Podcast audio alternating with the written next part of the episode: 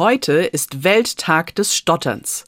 Den gibt es seit 1998 und seitdem wird jedes Jahr an diesem Tag auf die Herausforderungen aufmerksam gemacht, die stotternde Menschen bewältigen müssen. Allein in Deutschland sind es 800.000. Häufig sind es Kinder.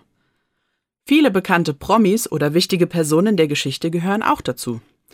Zu den Menschen mit Sprechschwierigkeiten gehören zum Beispiel Rowan Atkinson alias Mr. Bean, Bruce Willis, Marilyn Monroe, König George VI. von England, Sir Isaac Newton und Charles Darwin. Auch Joe Biden hat als Kind gestottert. Sogar in der Bibel gibt es jemanden mit Sprechproblem, nämlich Moses. Der Mann, der von Gott ausgesucht wurde, um das Volk Israel aus Ägypten zu befreien und anzuführen. Der, der das Rote Meer teilte und die zehn Gebote auf Steintafeln zu den Menschen gebracht hat. Mose hat höchstwahrscheinlich gestottert und lieber seine Geschwister für sich sprechen lassen.